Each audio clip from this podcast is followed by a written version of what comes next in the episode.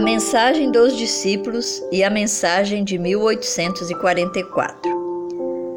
A experiência dos discípulos na primeira vinda de Cristo encontra uma contraparte na experiência daqueles que anunciaram sua segunda vinda.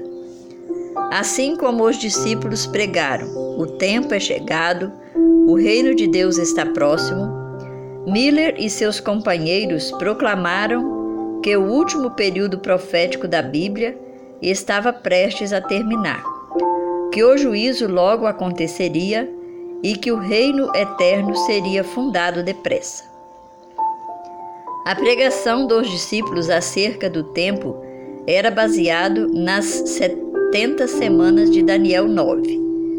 A mesma mensagem que Biller e seus companheiros proclamavam anunciava o fim das 2.300 tardes e manhãs de Daniel 8,14, das quais as 70 semanas faziam parte. A pregação de ambas era baseada em uma parte diferente do mesmo período profético. Assim como os primeiros discípulos, Guilherme Miller e seus companheiros não entendiam totalmente a mensagem que transmitiam.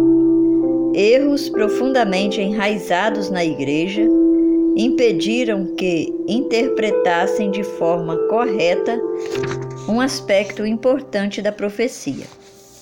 Por isso, embora anunciassem a mensagem que Deus lhes havia confiado, não compreenderam todo o seu significado. Sofreram um desapontamento. Miller adotou o ponto de vista muito disseminado de que a terra é o santuário e acreditava que a purificação do santuário representava a purificação da terra pelo fogo quando Jesus voltasse. Logo, concluiu: o fim das 2.300 tardes e manhãs revelaria o tempo do segundo advento. A purificação do santuário era o último rito que o sumo sacerdote realizava no ciclo anual de adoração.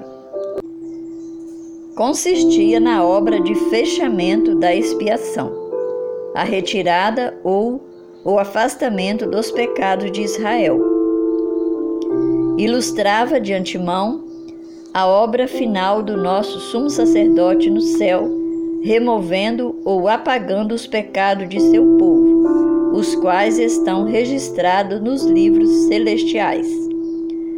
Esse serviço envolve investigação, uma obra de juízo, e ocorre logo antes da vinda de Cristo nas nuvens dos céus, pois, quando ele vier, todos os casos já estarão decididos. Eis que venho em breve. A minha recompensa está comigo. E eu retribuirei a cada um de acordo com o que fez. Apocalipse capítulo 22, verso 12. Essa é a obra do juízo que a primeira mensagem angélica de Apocalipse 14, 7 anuncia. Temam a Deus e glorifiquem-no pois chegou a hora do seu juízo. Aqueles que proclamaram essa advertência deram a mensagem correta no tempo certo. Assim como os discípulos estavam equivocados quanto ao reino que seria fundado ao fim das setenta semanas, os adventistas erraram quanto ao acontecimento que ocorreria ao fim das duas mil e trezentas tardes e manhãs. Nos dois casos, erros populares cegaram a mente à verdade. Ambos os grupos cumpriram a vontade de Deus ao entregar a mensagem que ele havia concedido e ambos sofreram um desapontamento por não compreenderem totalmente a mensagem. No entanto, o Senhor cumpriu sua vontade ao permitir que a advertência do juízo fosse proferida dessa maneira. Em seu plano, a mensagem seria uma prova para purificar a igreja. Os corações estavam fixados nesse mundo ou em Cristo no céu? estavam prontos para se afastar de suas ambições mundanas e receber com alegria o advento do seu Senhor. O desapontamento também provaria o coração daqueles que afirmavam ter aceitado a advertência.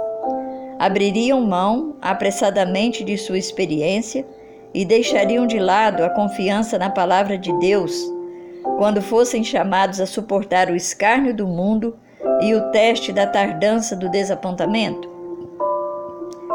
Por não terem entendido de imediato o agir de Deus, rejeitariam as verdades que o testemunho claro da palavra de Deus sustentava? Essa prova lhes ensinaria o perigo de aceitar interpretações humanas, em vez de fazer da Bíblia sua própria intérprete. Levaria os filhos da fé a um estudo mais minucioso da palavra, a examinar os fundamentos de sua fé com mais cautela e a rejeitar tudo que não estivesse baseado nas Escrituras, por mais aceito que fosse pelo mundo cristão. As coisas que pareciam escuras na hora da prova depois se tornariam claras. A despeito do sofrimento que resultou de seus erros, eles aprenderiam, por meio de uma abençoada experiência, que o Senhor é cheio de compaixão e misericórdia, e todos os seus caminhos são amor e fidelidade para com os que cumprem os preceitos de sua aliança. Tiago 5, capítulo Tiago capítulo 5, verso 11 e Salmos capítulo 25, verso 10.